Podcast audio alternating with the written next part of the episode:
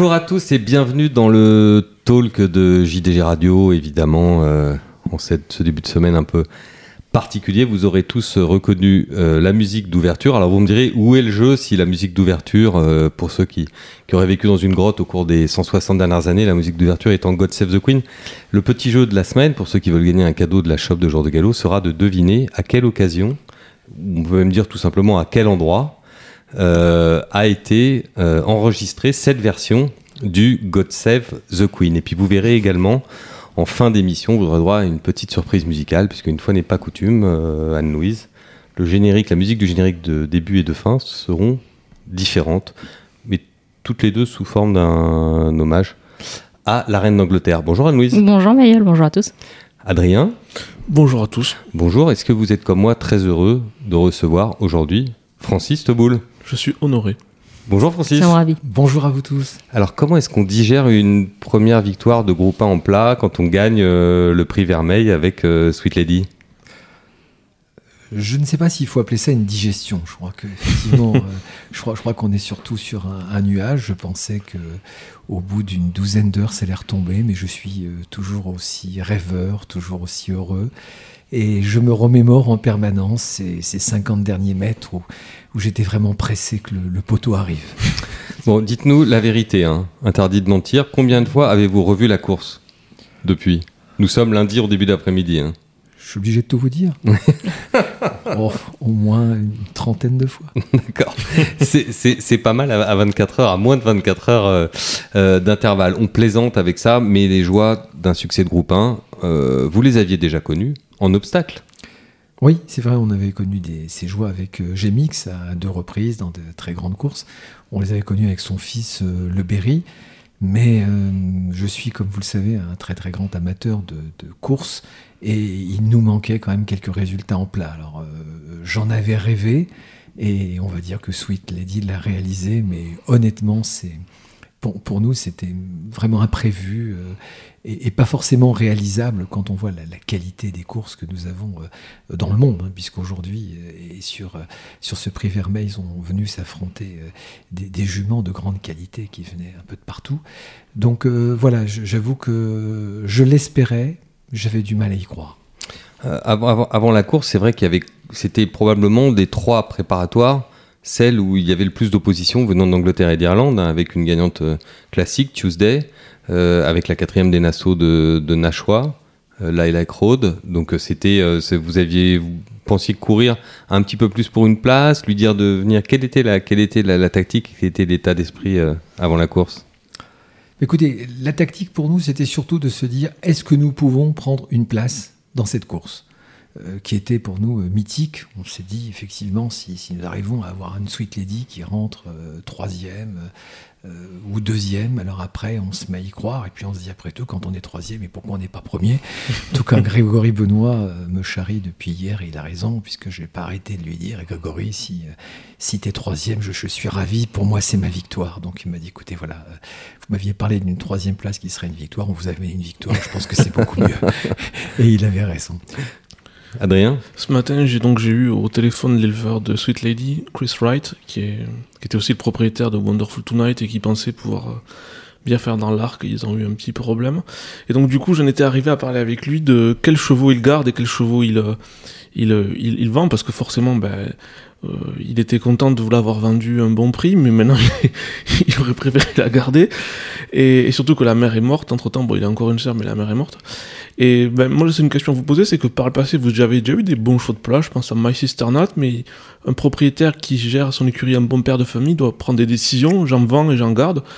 Pourquoi avoir vendu My Sister Nat et pour voir, pourquoi avoir gardé celle-là? Les deux avaient un super pédigré, les deux étaient des bonnes pouliches.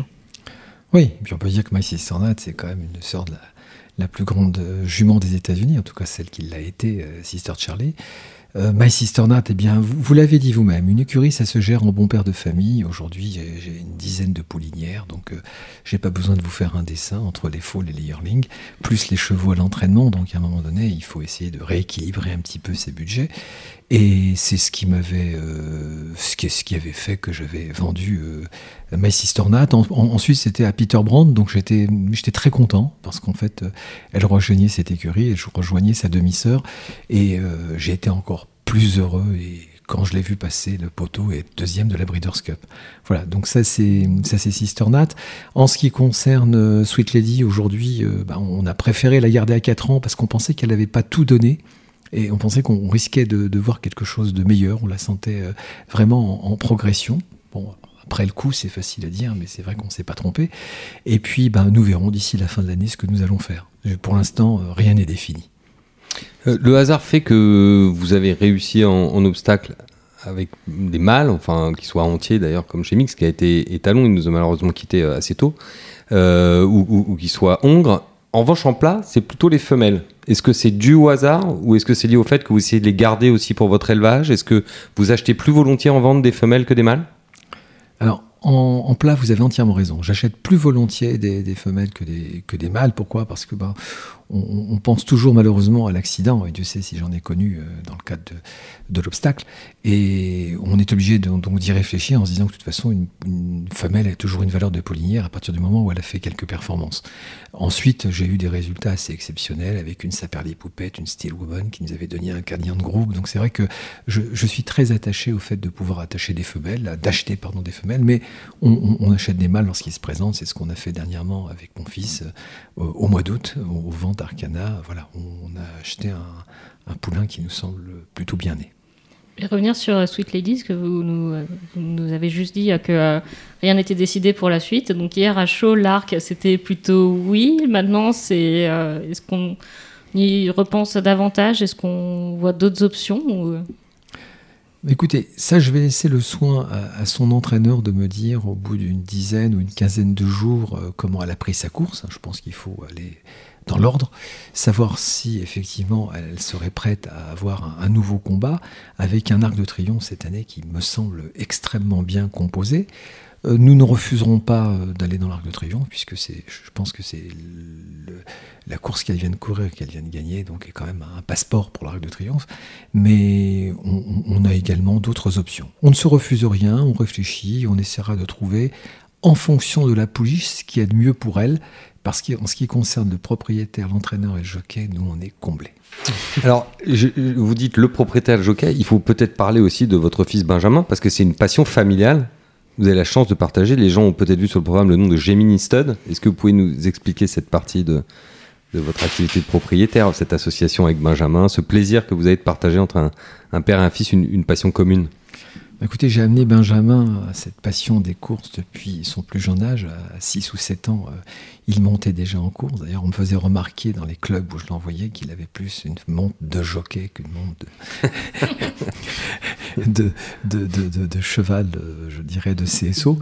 donc, on, a partagé cette passion et puis ça a continué ensemble. Aujourd'hui, euh, on partage le, du propriétariat. Dans tous les cas de figure, mon fils est associé à tout ce que je fais et, moi également. Et donc, on poursuit l'aventure ensemble mais il n'y a rien de plus merveilleux que, de partager une passion avec son fils. Et puis Benjamin est aujourd'hui propriétaire et il a un certain succès avec euh, quelques-unes de ses acquisitions. Et voilà, je, suis ravi de, pouvoir euh, continuer avec lui encore et j'espère de longues années. Mais dans votre, euh, dans votre association, dans le plaisir que vous avez échangé, qui est le fou, qui est le sage, qui est l'audacieux, qui est le prudent? Est-ce que parfois, en fonction des chevaux, les, les rôles peuvent, peuvent changer? C'est exactement ça, Mayol. Les rôles changent. Dans les achats, c'est souvent Benjamin le fou. Euh, dans les courses, il l'est également. Il y a peut-être moins la gestion bon père de famille pour le moment. voilà. Il, gère quand même pas mal, mais bon, c'est vrai qu'on partage, on partage et puis on prend des décisions ensemble. Mais euh, effectivement, on a, on a beaucoup réfléchi par rapport à, Sweet Lady, à ce qu'on devait faire. Euh, la grosse décision qui était à prendre, c'était surtout Baden-Baden ou pas Baden-Baden, c'est-à-dire mmh. euh, partir sur un chemin de traverse euh, en essayant d'éviter le vermeil avec une option pour l'Arc de Triomphe on, a réfléchi et notre entraîneur Francis Graffard, bien entendu, nous a fortement déconseillé, alors que c'était une option au départ qu'on avait émise ensemble, mais c'était même plus lui que nous. Euh, bon, on s'est aperçu que le terrain n'était pas pour nous, on s'est aperçu qu'il y avait quand même une opposition qui était très importante, et à voir le déroulé de la course, Bon, et le résultat, bien sûr, mais enfin, c'est un peu facile aujourd'hui. Je serais tenté de vous dire qu'on était ravis déjà de ne pas avoir couru à Baden-Baden. Oui, parce qu'effectivement, ça s'est joué sur un déboulé. Hein. Il y a eu une espèce de faux rythme, et puis euh, elle aurait pas du tout eu les conditions de course qu'elle aime, hein, outre le fait que le terrain était assez léger en plus. ça soulevait, il était faux en fait, mais c'était pas, pas à sa convenance. Elle, elle a besoin de pistes plus souples. une piste hachée surtout, avec un, un déboulé, comme vous le dites, un démarrage. Vous avez Mm. dû le voir dans le dernier Mm. tournant. Enfin bon, Mm. c'est et on, on avait tout contre nous par rapport à, à ce qu'elle aime faire. Donc euh, vraiment ravi de ne pas y avoir été et pour cause. Alors, ce qui va peut-être être difficile dans les trois semaines qui viennent, ça va être de refuser les nouvelles offres. Parce que je suppose qu'après une victoire dans le prix Vermeil, le téléphone va continuer à, sonner. Comment est-ce que vous gérez ça? C'est vous qui parlez directement avec les personnes intéressées pour les, leur dire oui ou non? Vous, avez, passez par un intermédiaire Vous laissez l'entraîneur gérer les demandes? Comment ça se passe concrètement quand on, a, on est sollicité hein, pour ce genre de, prospect Oui, je pense qu'il va y avoir euh, certainement deux personnes qui vont être sollicitées, euh, à savoir euh, Francis Henri Graffard et, et- et mon courtier Paul Nataf. Ensuite, eh bien, on va certainement me transmettre les offres et puis on, on va réfléchir, on va voir ce qu'il y a de mieux pour la pouliche. Parce qu'Adrien, c'est des produits, acheter une gagnante de groupe 1, c'est quand même. Ça fait partie des choses que tous les grands éleveurs veulent faire. Et il est rare qu'elles appartiennent, pardonnez-moi Francis, hein, à un petit, je mets le mot entre guillemets, hein, à un petit propriétaire, et que ces juments gagnantes de groupe 1 soient à vendre, potentiellement. Et euh, il y a une case en plus, c'est que celle-là, elle a un bon pédigré. Donc c'est un peu la- le, mouton, rien. le mouton à cinq pattes. ouais. Le mouton à 5 pattes, Voilà. c'est une expression très en vogue en ce moment. Le mouton à 5 pattes. C'est très, très- très très dur de trouver une jument achetable avec une possible participation dans l'arc et un pédigré plus plus avec un, un père plus plus. Elle c'est une outcross, elle a pas Galileo, enfin elle a pas ça de dans le papier. Je pense qu'elle a peut-être pas euh, si elle a Danville. Enfin elle a, elle a pas Gi- Giants Causeway, enfin je veux dire, elle est, outcross aussi. C'est- très dur, enfin je d'en trouver une comme ça, c'est très très dur. Il y a La pas- Giants Causeway, mais loin via l'OP des Vegas. Oui, c'est vrai, pardon, excuse-moi.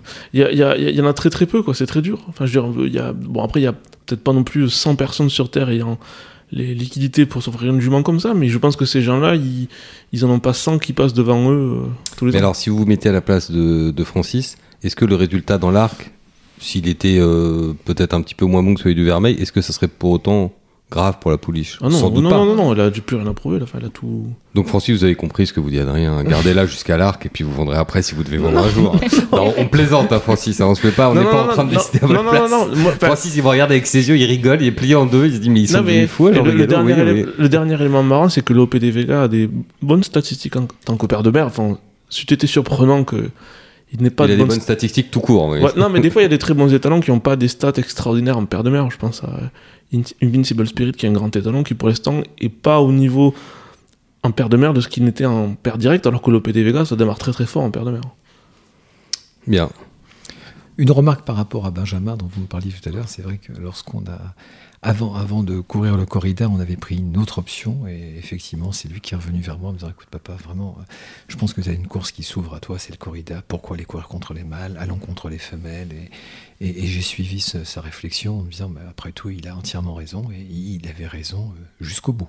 Alors l'autre qui avait raison d'ailleurs, parce que là, une indiscrétion a fait que on a su que vous étiez parlé la veille de la course, c'était Bruno Barbero qui voyait dans, dans le Vermeil euh, une bonne chance à, à votre pouliche sur la base d'une ligne qui pourtant ne vous plaisait qu'à moitié, c'était celle du Grand Prix de Saint-Cloud. Voilà, j'avais jamais appelé qu'est-ce qu'il Bruno vous a dit Bruno alors très- Vous l'aviez pas appelé, mais oui, c'est toujours bien de passer un petit coup de fil à Bruno. Nous aussi on le fait, hein. on va le faire cet après-midi. je me suis permis de l'appeler en disant écoute Bruno, on se connaît depuis des années et voilà, aujourd'hui je suis vraiment euh, je, je- je suis vraiment à réfléchir et à me dire quelles sont véritablement les chances euh, au, au- au plan euh, strict de, des temps et euh, est-ce que tu lui vois une chance? Est-ce que tu la vois se placer? Est-ce que qu'est-ce que que tu en penses? Et Bruno ben, m'avait répondu euh, effectivement sur la ligne de sa quatrième place euh, dans le dans le Grand Prix de Saint-Cloud, elle a toutes ses chances. Alors quand vous êtes quatrième d'une course, vous vous dites dit qu'il a toutes ses chances. Après quand on réfléchit, il y avait quand même Alpinista qui était ce jour-là très au-dessus de tout le monde. Derrière il y avait deux mâles et puis nous. Et effectivement, elle n'avait pas tout à fait le terrain qui, qui aurait pu lui convenir, mais en tout cas elle avait vraiment accéléré très fort. Oui, c'est ce qu'il avait noté, des coefficients d'accélération vraiment puissants, même si c'était à distance des, des trois premiers, ça l'avait ça l'avait frappé. hein. Voilà. C'était vraiment rapide hein, ce jour-là. C'était euh, C'était dur pour rapide. elle, c'était vraiment pas sa piste. hein. C'était pas sa piste, elle était revenue de derrière, là, contrairement à ce qui s'est passé dimanche. Il faut savoir que dimanche, euh, elle a dépassé les 70 km/h. Hmm. Voilà, donc ce qui est pas, ce qui est quand même pas très courant. Oui, et ça prouve à quel point elle est à l'aise euh, dans ce type de dans ce type de terrain. Absolument. Très bien, donc ça, c'était Sweet Lady, Oui, et Prix ses Vermeil. grandes oreilles. Mais nous avions et ses grandes oreilles. Ça, ça fait partie des grandes légendes, Oui. hein, Adrien. Est-ce que c'est est-ce que vrai vous y croyez, vous Est-ce que c'est vrai que les que les les meilleurs juments ont celles que, enfin, ont toujours des grandes oreilles, pardon. Je suis dorénavant obligé d'y croire. Adrien, génétiquement, c'est pas tout à fait vérifiable. Dans les chevaux de sel, il y a beaucoup de chevaux célèbres comme Cor de la Brière, voilà, qui était Oreillard, mais dans les chevaux de course, je crois que c'est c'est pas significatif. Il y a d'autres choses en elle qui font que physiquement. On a su de dit, on a eu une Able, on a plein de. Oui, il y a pas mal d'exemples. Pas mal d'exemples. De jumeaux grandes oreilles. Euh, mais pas Arcava, par exemple. Euh, ma chère Anouise, nous, avions, nous avions en plus euh, du prix Vermeil deux groupes 2. Un pour les chevaux d'âge, le prix Foie. C'était d'ailleurs avec lui qu'on avait commencé cette série de, des trois Arc Trials. Et ensuite, celui réservé aux 3 ans, le Prignal. Alors, on commence par les vieux, peut-être. Commençons par Avec une victoire qui a fait plaisir à, à, beaucoup de gens, parce que c'est quelqu'un qui est très aimé, Jean-Pierre Gauvin. Oui. Victoire d'Irésine.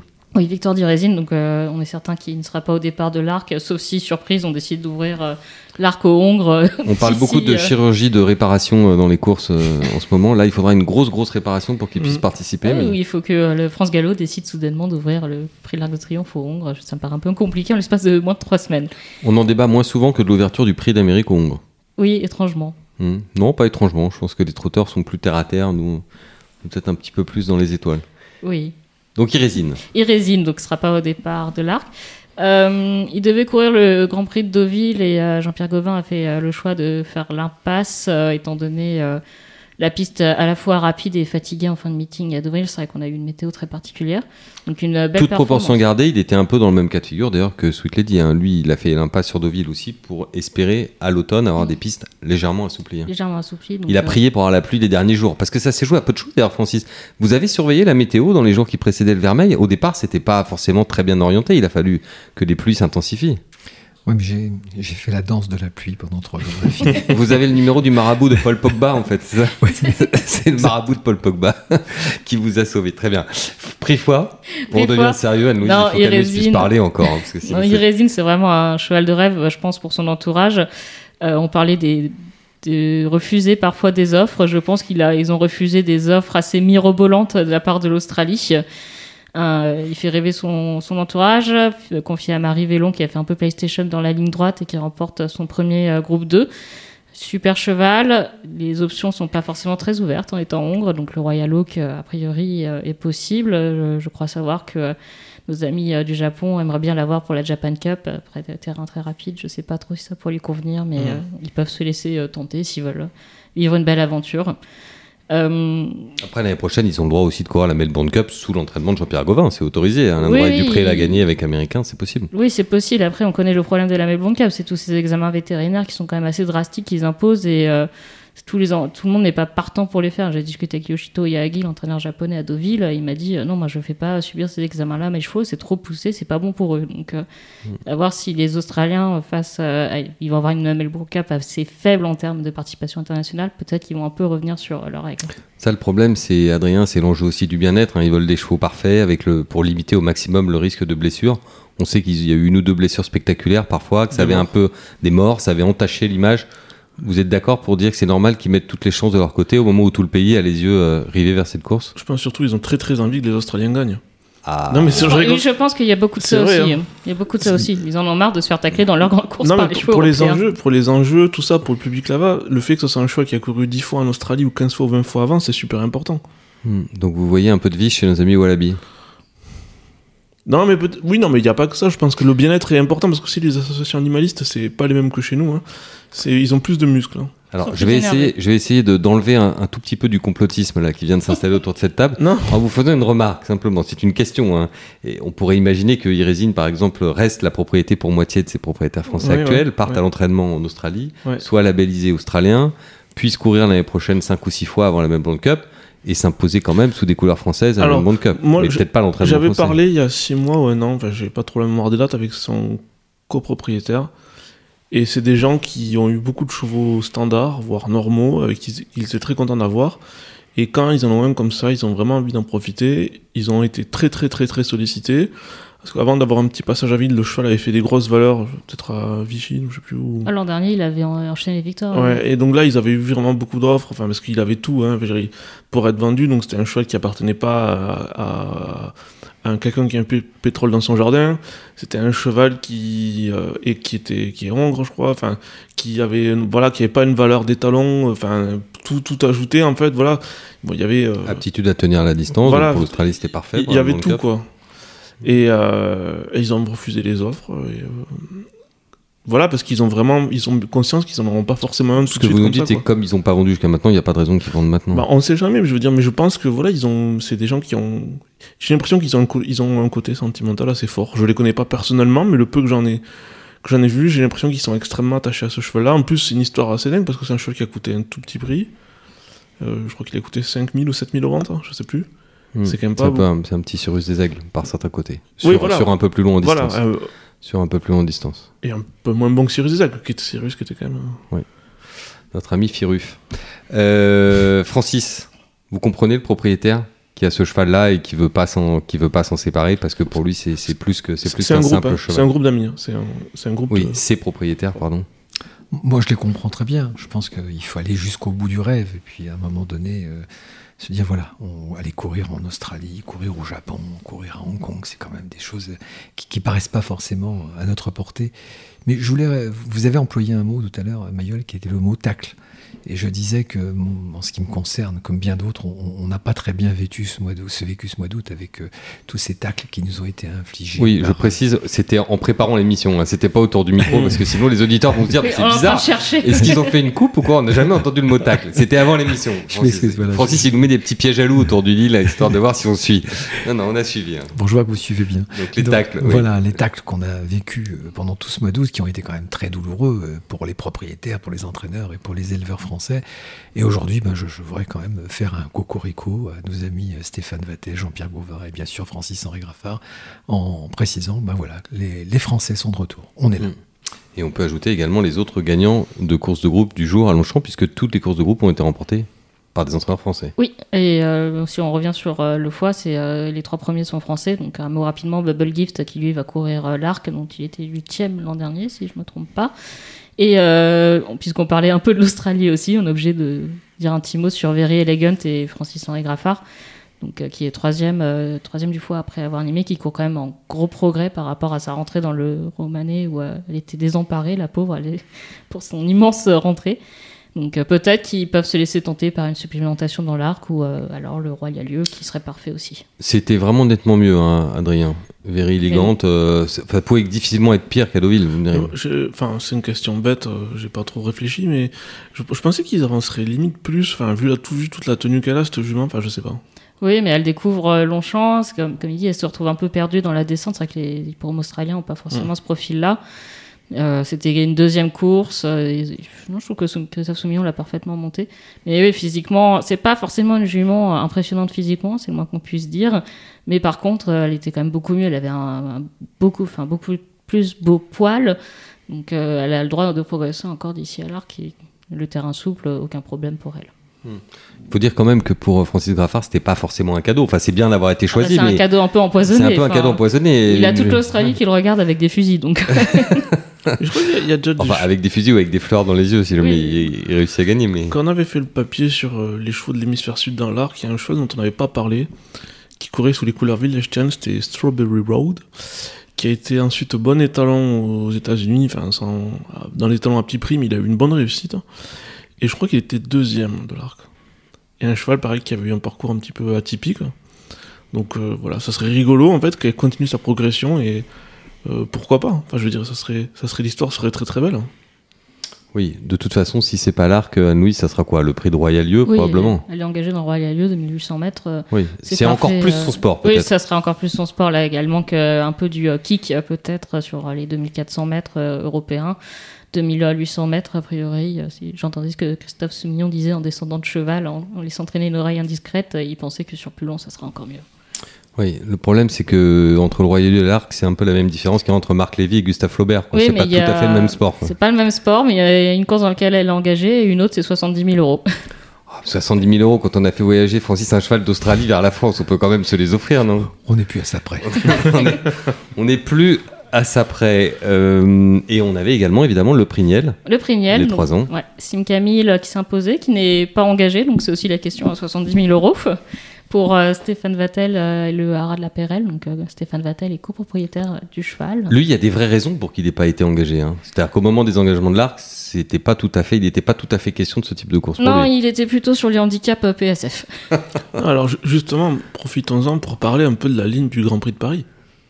Avec euh, gagné par Onesto, avec euh, Et avec effectivement Sim Camille deuxième. Sim Camille, Sim Camille qui aurait pu gagner quasiment. Et le gagnant Enfin, du Saint-Léger qui était 4 Il était quatrième Eldar Eldarov. et qui était 3 du Grand Prix de Paris. Et surtout, je, avant que vous trouviez qui était troisième du Grand Prix de Paris, et surtout, chose importante, on dit souvent que le Grand Prix de Paris c'est un mouroir parce que le terrain est tellement sec que les chevaux reviennent avec des tendinites, etc. Là, on se trouve dans un cas de figure où tous les chevaux qui sont à l'arrivée ont recouru et ils ont gagné ou El du- Bodegon, qui va en Australie. Ouais. Bodegón, ils ont gagné. Et donc ça veut dire qu'il est encore sur ses quatre jambes après le Grand Prix de Paris. Oui, Donc c'est plutôt bon signe. Là, on est dans le cas d'un Grand Prix de Paris, Adrien qui a pas fait que des morts. Quoi. Bah franchement, Onesto, il a fait en, en Irlande une performance dantesque, quoi. Enfin, c'était magnifique. Il a failli gagner. Vous savez qu'on on- normalement on n'a pas encore basculé sur l'Irlande, mais si vous voulez faire une transition avant la transition, on peut la faire. Non, mais il est- Onesto, Et non, mais voilà. Et puis moi, je trouve qu'il y a ce week-end, il y a deux chevaux qui ont couru en, qui sans gagner ont trouvé des, ont couru magnifiquement bien. Il y avait dans la course de la jument de Monsieur Théboul, euh, la Parisienne, qui a aussi couru euh, magnifiquement bien. Voilà. euh, Et les les H-Beat qui sont que vous avez battus, les Anglais, voilà, ils étaient ravis. Leur jument, c'est trois ou quatre fois qu'elle est sur le podium d'un groupe 1. Ils pensent bien en gagner un jour. Donc euh, moi, je trouve ça intéressant et solide, plein très positif pour l'avenir. on, on on, est juste passé du coq à l'âne. selon l'habitude cher Adrien, parce qu'Adrien adore passer du coq à l'âne avec l'accent du Tarn. À ne pas Tarn. confondre, si vous voulez rester ami avec lui, euh, avec le Tarn et Garonne. Non, Parce qu'il n'y a rien qui énerve Non, plus voilà. Adrien qu'on confonde le Tarn et le Tarn Oui. et Garonne. Donc, euh, Je voudrais surtout pas contrarier. il y, a, Ouais, il y a un chiffre de diffé- il y a un chiffre de différence, mais c'est c'est- comme beaucoup. confondre le Nord et le Pas-de-Calais. Oui, voilà, c'est mal. c'est mal. C'est un péché.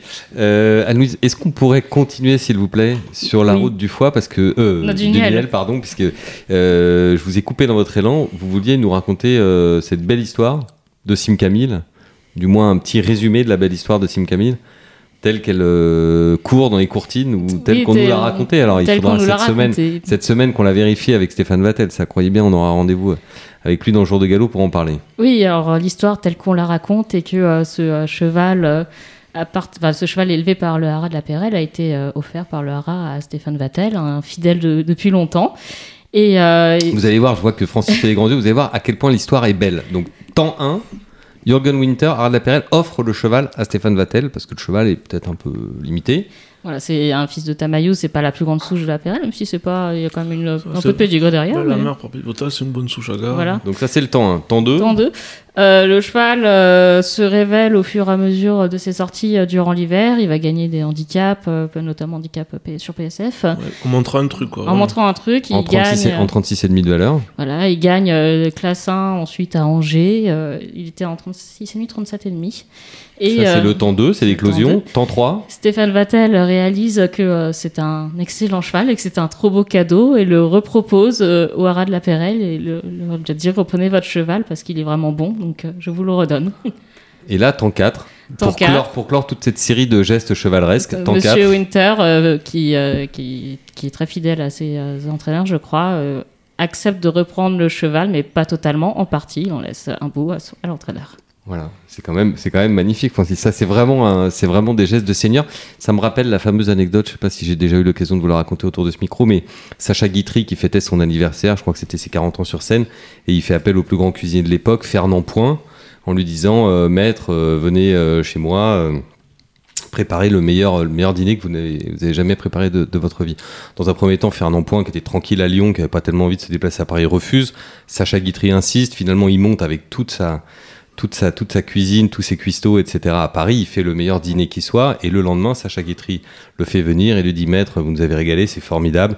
Je, je, je, je m'aventure pas à imiter l'accent de Sacha Guitry, mais vous le connaissez tous, cette espèce de grande voix comme ça, de velours. Et, euh, et il lui tend un chèque, simplement signé. Fernand Point euh, prend le chèque, constate qu'il est signé de Sacha Guitry, mais qu'il n'y a pas de montant. Et Sacha Guitry lui dit C'était tellement bon, vous, Maître, vous écrirez le montant de votre choix. Euh, je, je vous laisse fixer le, le prix. Fernand Point était un peu gêné, mais bon, il encaisse le chèque, il met le chèque dans sa poche, il rentre à Lyon, et quand il est arrivé à Lyon, qu'est-ce qu'il a fait? Il a pris le chèque, il l'a encadré, il l'a gardé toute sa vie dans son bureau, non seulement sans le remplir, mais sans l'encaisser en plus. Voilà, c'est des rencontres entre deux seigneurs.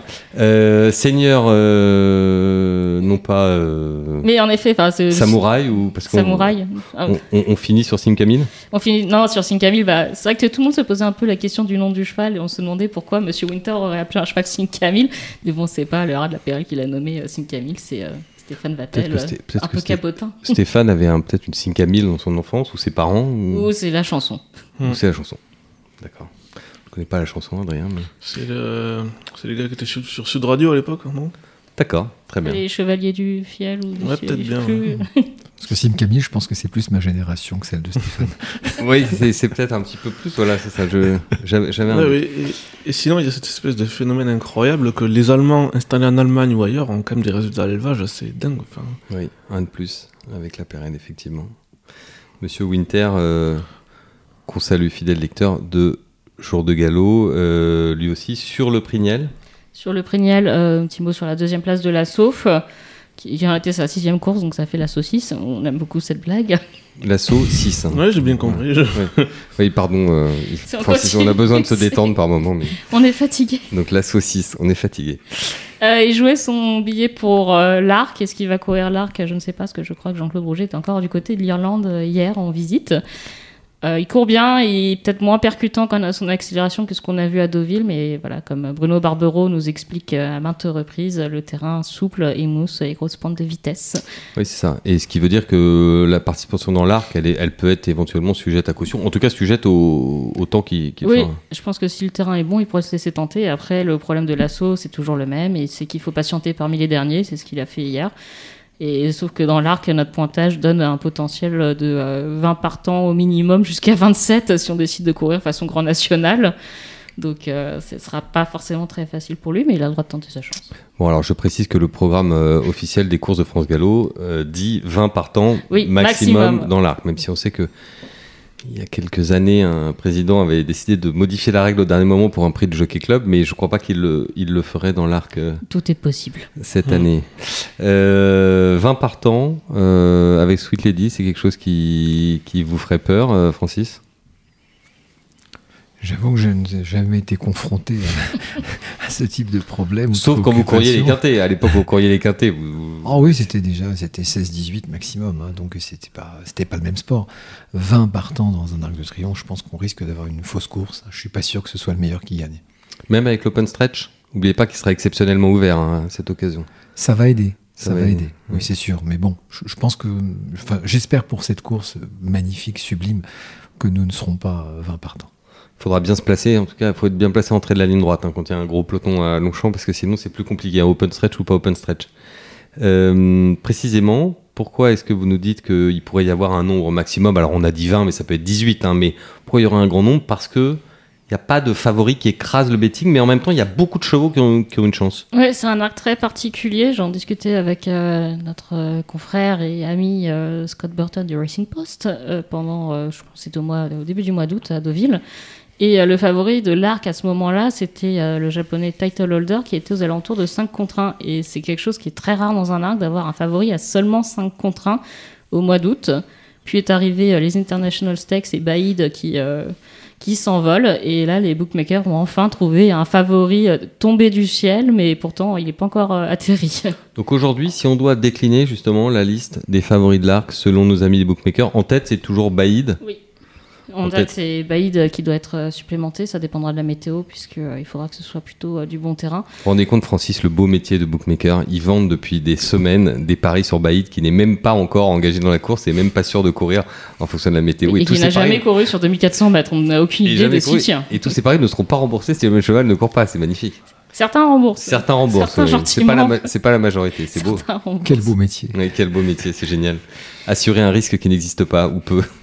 Euh, Euh, deuxième favori, c'est Luxembourg qui est monté après euh, sa victoire dans les Irish Champion Stakes. Ah, il, a, il a fait un truc. Il a fait un truc. Là, cette fois-ci, Adrien, je vous laisse la transition avec Onesto. Enfin, avec l'Irlande, du moins. Bah, c'est beau, c'est encore une souche Fieldestein.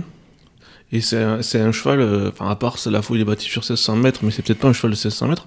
C'est quand même un cheval qui. C'était le cheval, on rappelle quand même. cette- enfin, Ouais. on- il est un peu oublié, il a été un peu oublié, mais c'était le cheval de Derby d'Epsom d'Aiden O'Brien. C'était vraiment le numéro un. Il s'est blessé après les Oui. Guinées. Et potentiellement, peut-être qu'après, il aurait gagné le derby par 5 longueurs. Il, il aurait été favori de l'arc, mais il a eu un contretemps. euh, Parce qu'à Newmarket, ça a été un terrain, je crois, extrêmement ouais, rapide. Ça avait ouais. laissé des traces. hein. Et, euh, Donc dans les Irish Champions Sex, il- effectivement, il vous a impressionné. bah, Il vous a impressionné, mais. Onesto a été euh, quand même un magnifique Ah ouais. challenger Ah parce qu'on a cru longtemps qu'il allait gagner. Quoi. Parce qu'en fait, du coup, Onesto, euh, je, veux dire, il y a quand même des gens qui, pas mal de gens qui disaient, Ah, quand même, ils sont gonflés quand même d'aller courir là-bas avec Onesto. Bah, C'est-à-dire, on pensait déjà que Vadeni serait devant lui avant le Non, coup. voilà. C'était mais- déjà ça, et, Et- plus ensuite l'opposition. Et notamment Eden O'Brien, qui est redoutable chez lui. Ah ouais, il a fait une course tactique. Je pense que lui, il s'est dit euh, Vadeni, on va le pousser dans le bout du bout de ses limites de tenue. Il a fait classique à la O'Brien, un premier leader qui a mené détaché, Broom qui en est le reste, et puis allons-y Alonso. Que, Oui, ce euh, qu'on pourrait appeler une- vraiment une course relais. Quoi. Oui, une course Avec un des peu, lièvres euh, un devant peu pour- relais, euh, ça a fait parler, euh, je pense que euh, Vadeni, euh, qui avait, il avait gagné les éclipses. Alors, Sandon, c'est vrai que c'est un tracé exigeant. C'était une course qui n'avait pas avancé, il l'avait gagné sur une pointe, et je pense que ça n'a pas échappé du tout à Aidan O'Brien. Et Oui, mais ce qui est, Luxembourg, ce qui est euh, drôle, c'est que les, les différents leaders O'Brien ont failli tirer les marrons du feu pour, euh, pour Onesto. C'est ça qui est, ça a failli se retourner contre eux finalement. Oui, ça aurait pu, parce que Onesto était un vrai, euh, est un vrai 2400 mètres. Il a gagné le Grand Prix de Paris, on le sait. Donc, euh, après, Luxembourg, il y manque pas. de- il- Enfin, a priori, euh, même s'il avait, il a jamais couru sur 2400 mètres par la force des choses, mais ils l'ont toujours vu comme un cheval de derby. Je pense qu'ils ont voulu vraiment euh, faire jouer la course en sa faveur à grand renfort de tenue. Ça, ça veut dire que pour vous, c'est un bon favori de l'arc. Caché derrière Baïd, un peu le fantôme. Luxembourg, Oui. faudra encore progresser, je pense. Ah ouais, mais ouais, je suis d'accord, mais c'est un, un pari amusant en plus. Enfin, il y a de la tenue des deux côtés. Enfin, Francis, on, on ose à peine vous demander de commenter euh, vos adversaires, mais si vous voulez intervenir sur l'un ou l'autre des chevaux dont on va parler dans la liste des favoris de l'arc, surtout vous n'hésitez pas. Vous avez vu les Irish Champions Stakes avec Luxembourg, Onesto et Vadeni Je les ai vus et j'étais vraiment impressionné, comme vous le disiez, par, euh, par cette ligne droite où on s'est posé la question jusqu'à euh, 10, mo- 10 mètres de l'arrivée. Alors, c'est vrai que j'aurais bien aimé qu'Onesto gagne, puisque j'ai quelques amis, dont Hubert Guy, que j'aime beaucoup, qui, qui sont partie prenante dans le poulain. Donc, je me suis dit, c'est vraiment, j'espère qu'il va gagner. Luxembourg euh, nous fait une démonstration. Moi, celui que je trouve quelque peu décevant, c'est quand même Vadeni. Euh, Il n'a pas été forcément dans les bons coups, euh, il n'a pas accéléré aussi fort que les autres, il faut voir les choses comme elles sont. Et, mais c'est vrai que Luxembourg me paraît être le bon favori, même euh, avec Baïd dans la course. C'est mon Oui. point de vue. Puis c'est un poulain qui est. Enfin, physiquement. euh, Quelqu'un me disait, mais c'est un EQPS. C'est vrai qu'on le verrait bien à Hauteuil, parce qu'il a du modèle, mais ça, je pense qu'il est vraiment pas fini. En plus, ce poulain, il a vraiment l'air d'avoir, de pouvoir encore prendre de la force, encore s'étoffer. Donc, euh, je crois qu'Aiden O'Brien s'est préparé euh, des objectifs. euh, c'est, euh, non, c'est vraiment un super poulain, va vraiment falloir le suivre. un, un- un des thèmes préférés de Scott Burton, quand on lui pose la question dans divers médias pourquoi les Français gagnent moins de courses à haut niveau, il évoque notamment la- l'absence ou la réduction de certaines grandes Kazakhs. Et c'est vrai que la Kazakh et l'élevage Wildestein a quand même eu euh, un nombre de performances à haut niveau juste dantesque par rapport au nombre de jugements qu'ils avaient. Et cette fameuse de souche des A, ils, ont eu, enfin, ils avaient trois ou quatre souches iconiques. Et c'est c'est dingue comment dans la dispersion, un nombre important sont allés chez Peter Brandt, mais aussi chez les sangsters. Et je- si je me trompe pas de tête, euh, Luxembourg c'est un élevage, c'est un sangster acheté 150 à Tats ou un truc comme ça. Très peu cher pour un Camelot, oui. Oui, voilà, et, sur- et surtout enfin, c'est bien par la, enfin, par la mer, c'est la, belle origine que vous connaissez tous.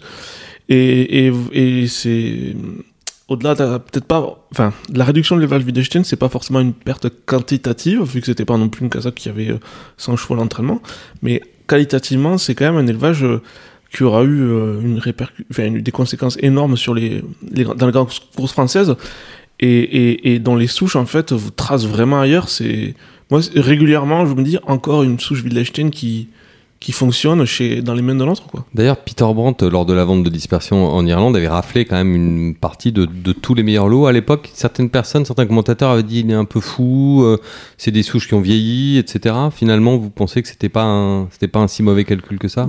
Non, et en plus, mieux que ça, est-ce que vous savez quel est le pro- bon, je fais je parle de mémoire, j'ai une mauvaise mémoire, le premier cheval de plat qu'il a racheté à son retour avec son cousin Joseph Allen.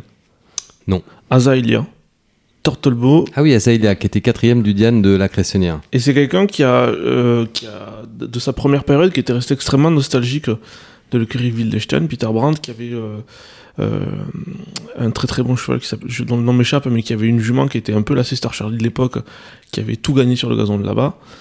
Et il est resté sur ça, quoi, vraiment. Et, c'est une- et quand il est revenu, il a commencé à investir très fort dans le Wittgenstein, et d'ailleurs son cheval, là, euh, Raging Bull, qui est talon aux États-Unis, c'est la mère, c'est c'est une Wittgenstein.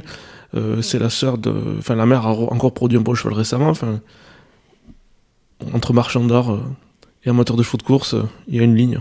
Oui, c'est vrai, j'avais jamais euh, pensé à ça. Ils font le même métier, euh, Peter Brandt et les Wittgenstein, ils faisaient le même métier, collectionneurs. Enfin, Peter Brandt a d'autres activités industrielles, mais euh, tous les deux étaient des grands collectionneurs euh, d'art. Les Wittgenstein plutôt à la vente et Peter Brandt plutôt à l'achat. hein. Euh, on continue dans la liste euh, des Oui, prospects de l'arc, euh, Troisième, Anne-Louise? troisième favorite, euh, bah, vous la connaissez bien, c'est Alpinista. Et étonnamment, je sais pas pourquoi, Sir Mark Prescott arrête pas d'envoyer dans la presse étrangère des signaux négatifs. À dire oui, l'arc c'est une, une course où un bon cheval peut être battu, c'est dur, machin. À répétition, je sais pas s'il se fétiche. Non, je pense qu'il essaye de décourager Baïd de venir, en fait. je pense que c'est surtout ça, il fait un lobbying pour dire "N'eng- n'engagez pas Baïd, c'est- c'est vraiment trop risqué. Vous seriez content qu'Alpinista soit, soit pas là dans l'absolu Comme elle était devant vous dans le Grand Prix de, de Saint-Cloud, ça fait un, une adversaire en moins Si c'est pas Alpinista, il va y en avoir 16 ou 17 autres. 19, 20. Plus on est fou, plus on rit. En tout cas, Alpinista, on la connaît. Mais c'est une J'ai super vraiment jument, ouais. beaucoup de respect pour elle. C'est une très grande championne. Mais elle passe un peu, enfin tout le monde l'a un peu mise de côté parce qu'elle avait Mm. gagné ses premiers groupes pas en Allemagne, donc forcément du point de vue anglo-irlandais c'était un peu euh, un peu nul. Et puis là, elle après elle gagne le Grand Prix de Saint-Cloud, bon ok. euh, et après elle gagne les Yorkshire Hawks, on se dit bah, en fait elle est bien cette petite. Parce que parfois nos amis anglo-irlandais, hein, sans vouloir leur, leur prêter un mépris qui est exagéré, mais pour l'Allemagne c'est un peu le Bangladesh. hein, c'est... Ouais, avec la France. hein. oui avec avec, la la France, France, ouais. c'est ça. Bon, la France c'est euh, mais- Suriname et, et mais- l'Allemagne le Bangladesh. Mais attendez, il y Bon, a ça les empêche pas de se servir chez nous aux ventes, ça l'empêche pas mais d'acheter je- des souches allemandes, de s'associer avec des propriétaires Non, mais- allemands. Oui, mais Adrien, les vraies courses Non. sont chez eux. Non, mais la, la- monopole. la réalité, c'est que moi, la première, fois où j'ai, la première fois où j'ai mis les pieds à Newmarket, mais le mépris euh, que j'ai ressenti. Enfin, genre, vous êtes français.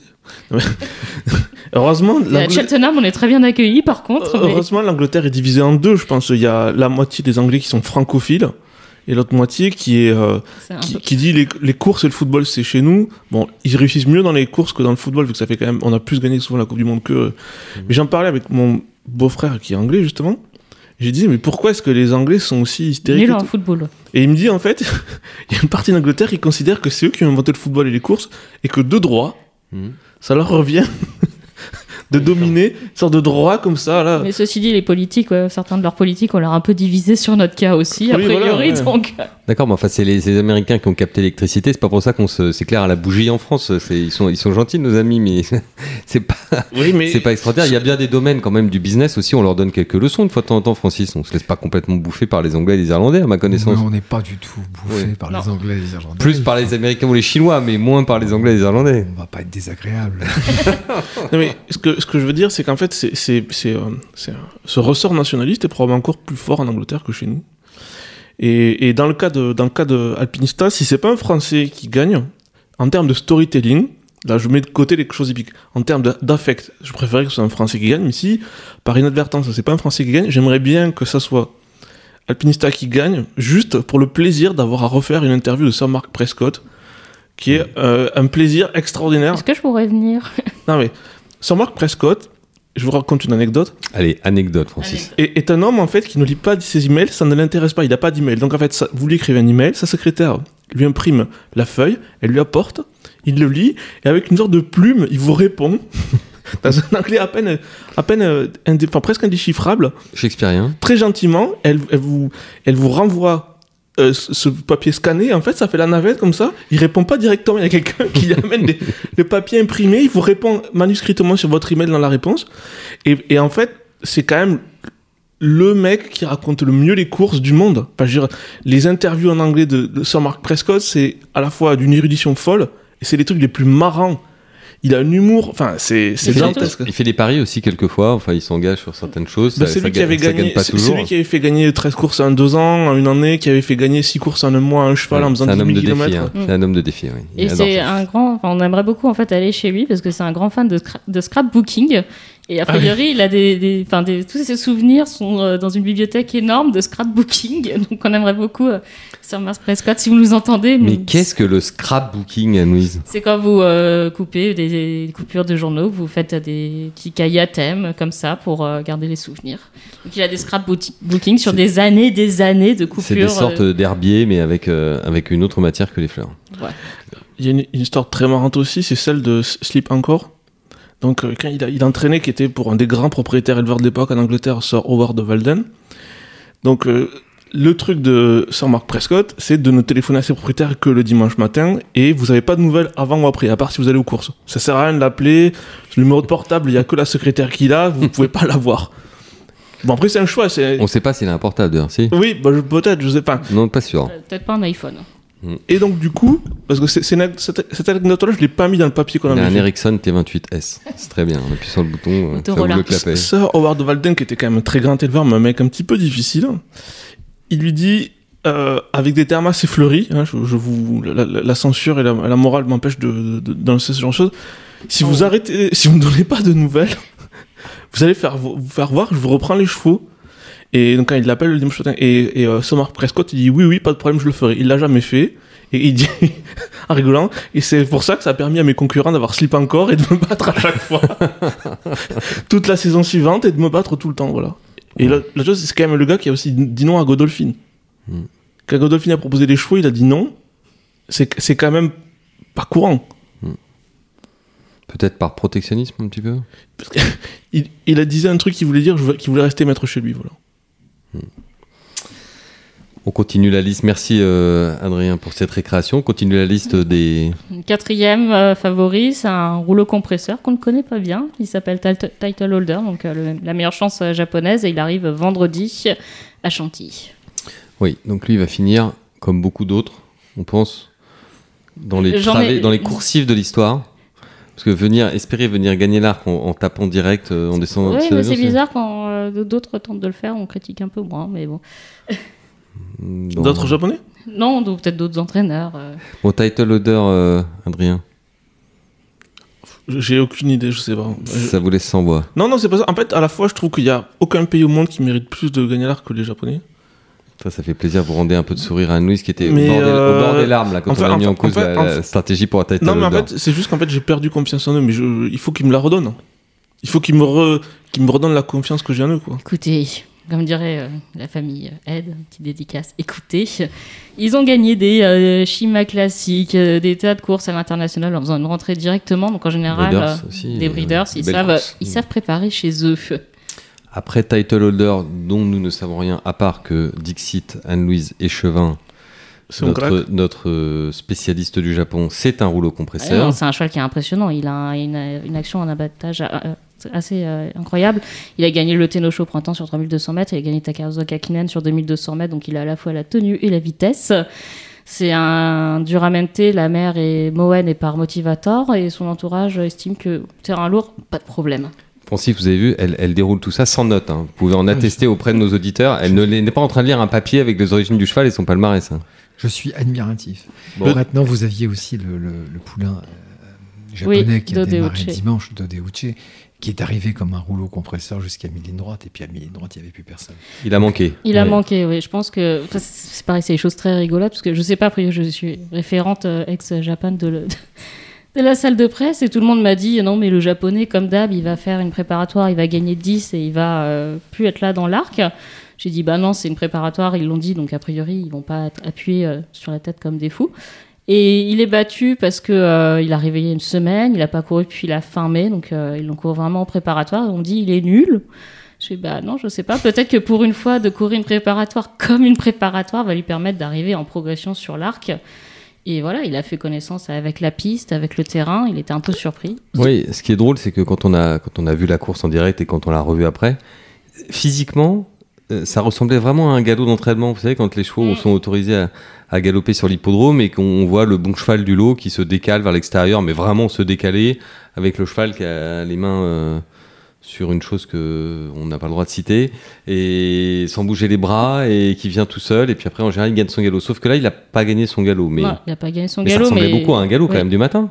Après, oui, ça ressemble beaucoup. Après, en effet, la question, c'est de savoir est-ce qu'il a beaucoup de marge de progrès derrière? Son entourage Je pense que oui. Donc, euh, il à quoi, faudra, à il quoi ça sert d'aller en course sans pousser le cheval un peu au bout pour ensuite ouvrir les poumons et enfin, ils vont le travailler dur un matin sans qu'on le sache Ah bah, ça- il, non, il, il va travailler dur le matin, parce qu'au Japon, on travaille dur le matin. Donc, euh, il, va, D'accord. il va travailler le matin.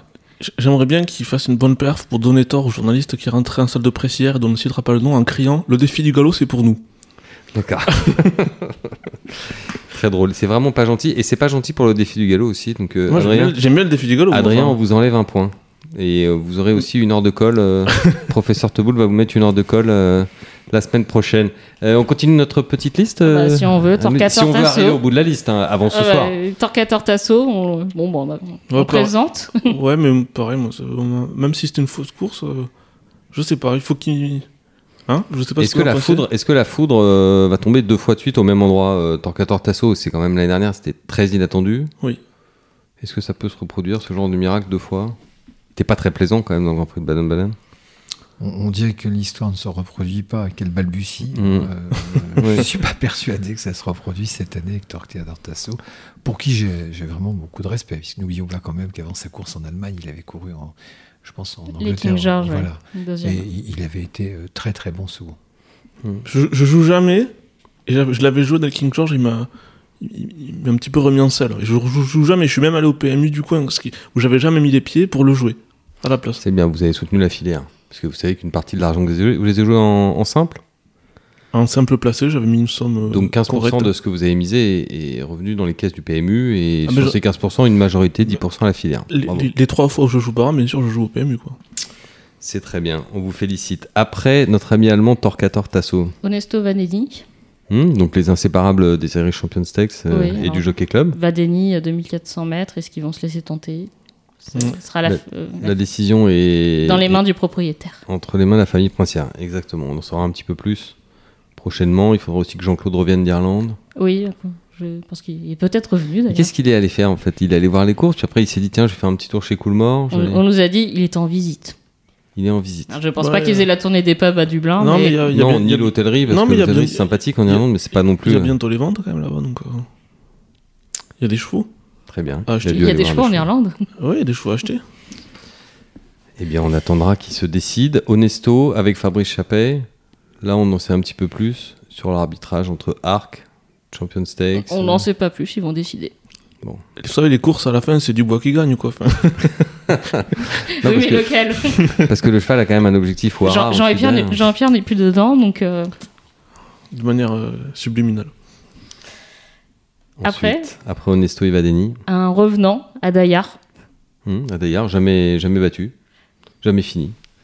Il vient d'où euh, À Dayar, il a fait sa rentrée euh, jeudi dans une course à trois partants, dont son leader euh, qui. Votre euh, ami Charlie était content A priori, il avait l'air content. Mais... Enfin, vous êtes, vous êtes moins ami avec Charlie, d'ailleurs. Dites-nous la vérité. Vous avez connu une grande romance jusqu'à Oui. l'année dernière. Euh, grande vraiment tristesse. in love, croque love, comme Bah on ouais, dit. ma grande plus Et grande là, tristesse. Charlie, il- Charlie Appleby, hein, dont on parle. il là, ne il- répond plus à mes WhatsApp. Ouf Parce que vous avez, mais je vous crois que avez ce sont, arrêté. je crois que c'est, Non, ce vous sont avez arrêté les de mettre des smiley cœurs, je pense. Non, je, moi, je mets des bouteilles de champagne en général, mais bon. euh, D'accord, ça n'a pas suffi Non. Aïe, aïe, aïe, aïe. Il est cruel, ce Charlie, c'est un briseur de cœur. Oui. Non, Adayar qui a fait sa rentrée euh, jeudi dans une course à trois partants, dont son leader qui ne pouvait pas euh, l'idée. Donc euh, il a fait un galop public et est-ce que ça va suffire pour euh, revenir à 100% pour l'arc vu le morceau que c'est? Je je sais pas. Je je suis pas, je n'ai jamais été vraiment fan de ce cheval-là d'un point de vue personnel, mais C'est une des seules courses à- où, dans la phase finale, les jockeys des deux premiers se retournent. retourne. Il y a une photo incroyable où le premier jockey se retourne et le gars qui est derrière se retourne aussi pour compter les longueurs, les deux, quoi. C'est 1, 2, 3, oui. Un, deux, avec trois. le- le- Et, euh, et notre ami Hurricane Line dont on n'a pas trop de nouvelles, donc je sais pas euh, ce qu'il en est. J'avais même oublié son existence, ça. ça. Bah, il- je crois qu'il avait, il marchait pas très bien après le Grand Prix de Saint-Cloud. et Je pense qu'ils vont attendre le terrain Ouais, souple. vrai. Mais alors, voilà, est-ce qu'ils vont se faire une rentrée directement dans l'arc avec Hurricane Lane? Ça me paraîtrait, euh, si c'est gonflé pour les Japonais, c'est gonflé même pour Charlie Appleby. Ouais, c'est vrai. Tout est possible. Hein. L'Amtara avait gagné l'arc en faisant sa rentrée pour le même propriétaire euh, directement dans l'arc. Ensuite, après, après Euh, ce. Dodeuche si- qu'on a évoqué, Oui. Kiprios qui a gagné la riche Saint-Léger, donc euh, Aidan O'Brien, est-ce qu'il va nous. Il n'est pas, il est pas engagé, il faudra le supplémenter, mais si on veut euh, transformer la course en test de, de tenue pour un certain baïd, on peut envoyer un cheval de euh, Gold Cup, Iris Saint-Léger, euh, devant, méchant. Moi, ce ce que j'ai adoré hier, c'est le commentaire d'Aiden O'Brien qui dit Mais vous savez, on aime vraiment beaucoup, c'est très amusant d'avoir un cheval de Gold Cup. Genre, les courses, c'est un grand amusement, on fait ça pour euh, notre bon plaisir. Et Oh, bah après, on a dû euh, à la Kim, Oui, c'est vrai. voilà, ga- gagnant du Guillaume d'Ornano. Alors pareil, elle est directement sur l'arc avec euh, ce cheval-là euh, gonflé. Mais c'est un très bon cheval. Il a toujours été très estimé. Euh, Jean-Claude Roger disait c'est euh, son saut de sas. Donc, euh, quand même compliqué, compliqué. Et le recordman de victoire dans la course, euh, qu'est-ce qu'il a cette année Attends, ju- juste avant de vous dire ça, si à la Kim court, il faut bien qu'il y ait un cheval euh, qatari qui court dans une course sponsorisée par le Qatar, parce que dans tous les chevaux qu'on a descendus là, il n'y a pas un cheval de propriétaire qatari, donc on Bah, comprend. C'est Al Shakab Racing. Et mais du coup, c'est celui-là, c'est celui-là, donc ça serait un peu la motivation aussi. euh. Enfin, Alakim, il a une petite chance aussi au papier pur.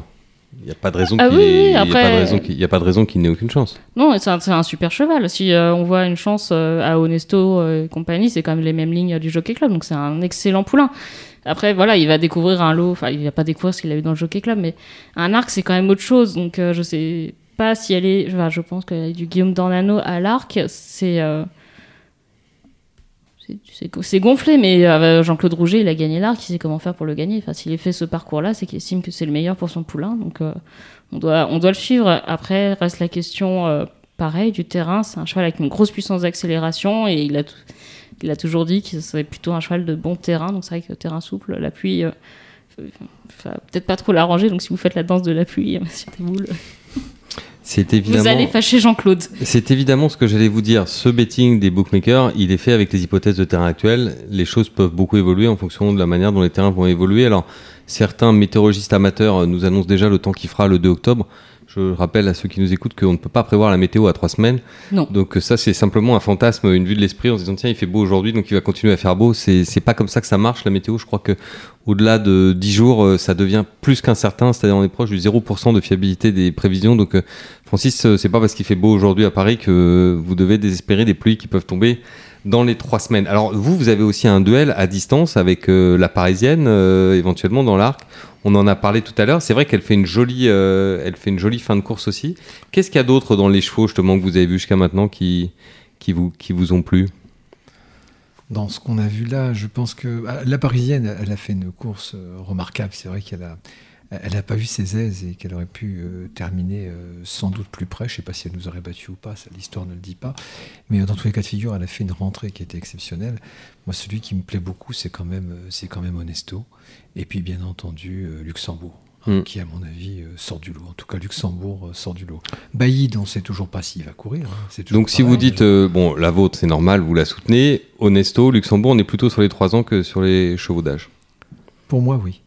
Bon après il y a Baïd euh, dans les chevaux d'âge, mais Oui. Baïd on ne sait pas s'il va courir ou pas. Bah, Baïd, euh, c'est- un jour oui, un jour non, peut-être, en fonction du terrain. Euh, Est-ce que finalement il a intérêt à venir courir sur 2004 alors que jusqu'à présent il a montré que c'était un, un très grand champion sur 2000 C'est aussi la question à se poser. Moi, je suis très fan du raisonnement par l'absurde de- d'Adeline de la semaine dernière. Je le partage. Je pense qu'on n'a rien à perdre dans la 2000 sur 2004 dans l'arc si on est battu par la distance ou le terrain. On se disait même s'il était battu par la distance, ça serait une preuve par l'absurde que en fait le cheval ne tenait pas, que c'était un vrai cheval de distance intermédiaire, donc ce que les gens cherchent au hara. Donc euh, Oui, mais ren- rentrer invaincu au Hara, c'est pas mal non plus. Ouais. Ouais. Après, ça, la, la question aussi, c'est celle des Champion Stakes, euh, où le terrain est quand même souvent très pénible. Donc, euh, voilà.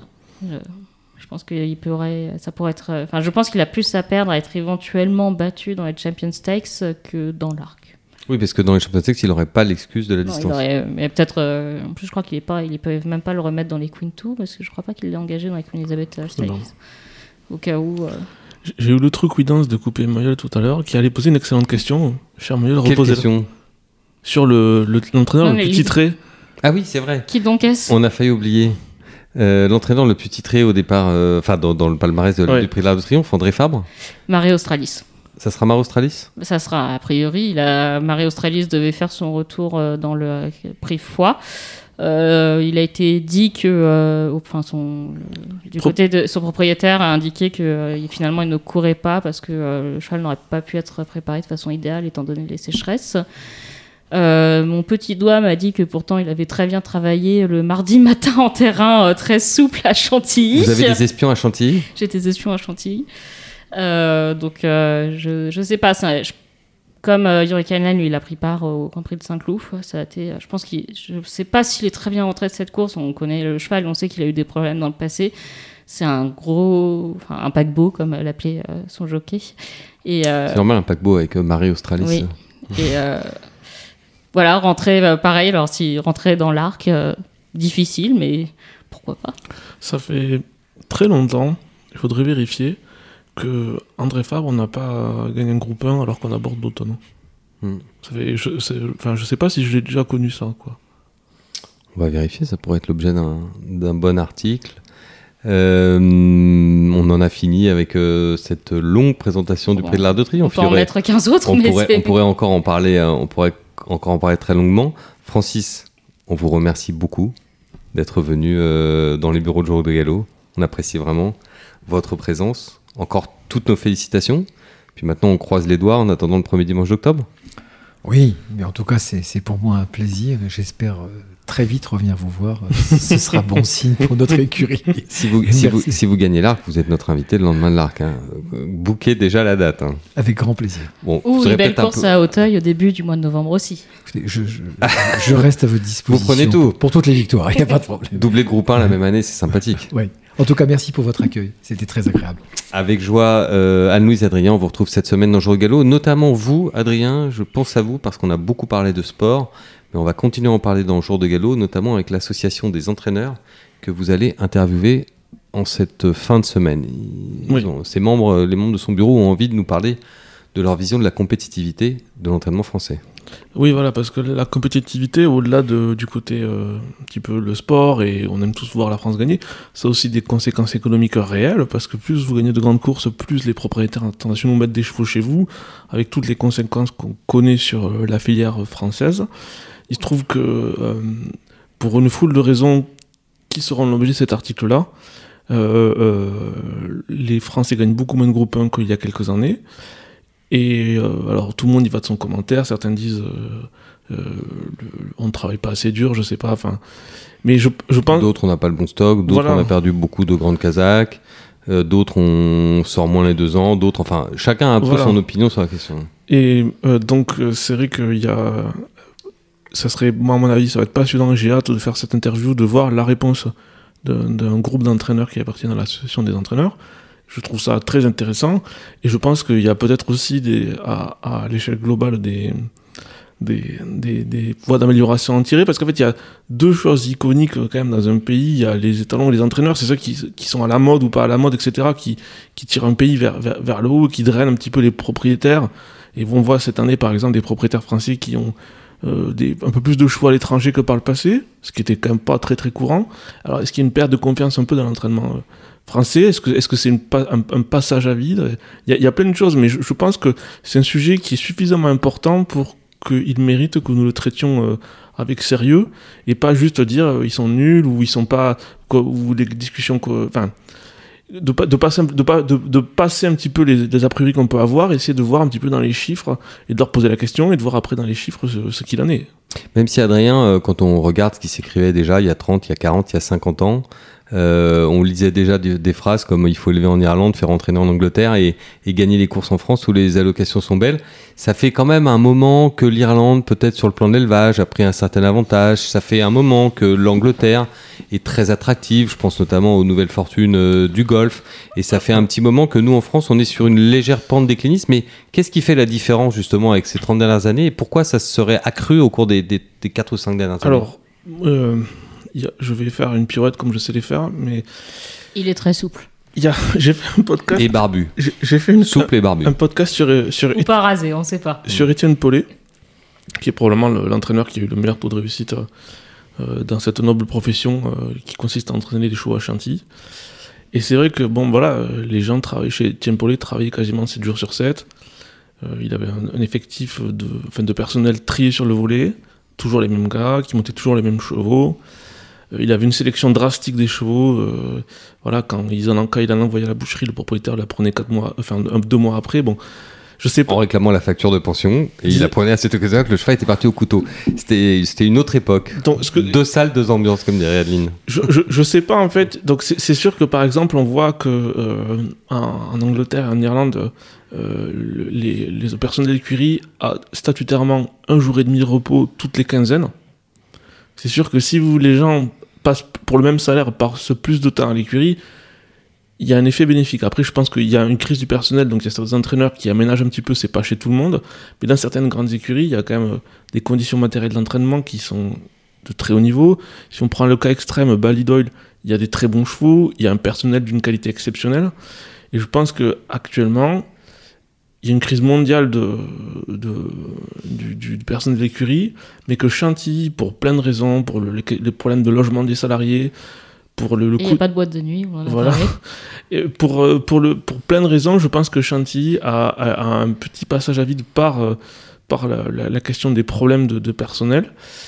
Et que euh, ça, c'est quand même quelque chose de très, très, de très, très problématique. Il y a en fait dans la compétitivité entre les entraîneurs français, ceux qui ont réussi, euh, soit par, le talent managérial ou par la chance ou parce que vous voulez avoir une équipe supérieure aux autres, s'en sortent. Et par exemple, quand vous posez la question à certains entraîneurs non quantiliens, pourquoi est-ce qu'en ce moment la province vraiment est, très très fort Ils vous disent ben, on a probablement un peu moins de problèmes. On a des problèmes personnels, mais probablement un peu moins qu'à Chantilly.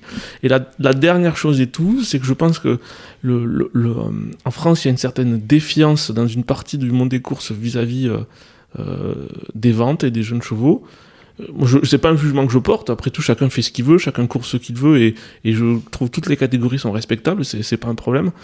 Mais c'est vrai que quand je vois les certains Français qui me, qui me disent oui, il y a trop de ventes, etc., etc., euh, s'ils allaient en Angleterre, mais les gens passent leur, leur temps aux ventes. Enfin, je veux dire, le, le- À chercher des deux ans en particulier. ou- ouais, ou Pas que, mais notamment. Ou à vendre, à acheter. Enfin, c'est c'est c'est c'est la- une grande nation de commerçants et les Irlandais encore pire. Mm. Et, et je, je pense que c'est ça aussi, c'est que euh, euh, c'est quand même euh, euh, comment dire. Ils vendent encore plus de chevaux que nous, mais leur réservoir de jeunes chevaux est tellement plus énorme. Après, euh, est-ce que, euh, je veux dire, y a- nous aussi, on a la force du fait que on a beaucoup de vieux chevaux en France qui alimentent nos allocations, et c'est important pour les allocations d'avoir beaucoup de jeunes chevaux, d'avoir des handicaps. Je veux dire, les solutions ne sont pas si simples. Et, et, et je dis, c'est sûr que par exemple la filière anglaise a plus de compétitivité, l'Irlande aussi, mais il y a aussi beaucoup de problèmes et le fait que euh, si on était sur le système anglais, beaucoup moins de gens, ou du moins il faudrait que les gens soient beaucoup plus riches en France pour avoir des chevaux de course. Et ça serait un sport beaucoup plus élitiste que ce qu'il n'est actuellement. Voilà. Merci beaucoup Adrien pour cette euh, longue mise en bouche, en anglais euh, teasing, Louise. On a hâte de, lire cette interview de Jour Gallo, sachant que cette interview sera suivie par un grand dossier sur lequel vous avez commencé à travailler, consacré à la compétitivité, dossier qu'on annonce dans les colonnes de Jour de Gallo depuis environ six mois, mais hum, là quand même on a mais- bon espoir qu'il paraisse avant l'arc. hein. En fait, il a déjà été euh, euh, Plusieurs fois traité ce sujet, effleuré, mais cette fois, exact. on va le faire encore mieux. en une fois, Voilà. comme on disait en Belgique. Et en, matière de compétitivité, je vous dire un dernier truc. Je suis admiratif d'un cheval qui était à Monsieur Teboul à l'époque, qui s'appelait Denamred. Et ça prouve en fait qu'on ne sait jamais d'où vient un bon cheval. Et Denamred, qui était, avec qui vous avez gagné des belles courses, qui est à l'arrivée de plein de groupes en obstacle, est devenu le père de Energumen, d'Unso. Et ça prouve que, On perd Anne-Louise. que, que bien des grandes choses commencent petitement. Denamred, il a commencé à réclamer, il a- et après, il est devenu un, su- un super cheval de course, c'est devenu un, un bon étalon alors que tout jouait contre lui. Et je, je voulais vous dire bravo pour l'histoire de Denamred. C'était un fils de Pampa Bird quand même, donc Ouais. il avait un poil d'origine. À côté de ça, si je peux me permettre, euh, en paraphrasant euh, Aznavour, euh, je vous parle d'un temps que les moins, je vais pas vous dire de 20 ans, mais que les moins de 50 ans ne peuvent pas connaître. Effectivement, moi je suis propriétaire depuis maintenant plus de 30 ans, et un point par rapport aux entraîneurs, à l'époque, il ne nous serait pas venu à l'idée d'avoir deux entraîneurs. J'avais un entraîneur en, en obstacle, c'était Léon Goumandi, Mhm. ça, ça rappellera un souvenir à certains. En plat, j'avais Serge Bérard, et puis point à la ligne. On avait des entraîneurs aussi qui, qui étaient des soigneurs. Et ça, c'est extrêmement important. Aujourd'hui, en tant que propriétaire, nous recevons euh, des factures vétérinaires à n'en plus finir. Un troisième point qui me paraît important également, c'est de se dire que à un moment donné, les courses s'arrêtaient. C'est-à-dire qu'à fin novembre, les courses s'arrêtaient pour reprendre en mars, ce qui veut dire qu'on laissait à nos chevaux une, une possibilité, une faculté de récupération qui nous permettait de les voir courir euh, 7 ou 8 mois dans de bonnes conditions. Alors, on on n'est plus à cette époque, mais de mon côté, euh, je continue à l'appliquer en donnant à nos chevaux de, de larges temps de, de récupération. Et je pense que c'est important également. Très bien, ce sera notre mot de la fin. Merci beaucoup Francis, merci, Merci Adrien, beaucoup. merci Anne-Louise, merci à tous euh, pour votre fidélité. On vous donne rendez-vous au cours de la semaine, si, si, si tout se passe bien. Si tout va bien. Voilà, avec Christophe Lemaire et Anne-Louise Échevin pour un nouveau Oui. numéro de Big in Japan, où précisément vous étudierez, je suppose, vous scruterez les, les, les possibles chances japonaises au départ de l'arc. Oh, pas que. Là vous aurez un super expert, un super consultant. Oui. Parce que quel meilleur connaisseur On va faire euh, plonger les cotes chez les bookmakers, ça va être magnifique. Je l'écouterai. Magnifique. Merci à tous. Merci pour votre euh, fidélité et à très bientôt euh, sur l'antenne de JDG Radio.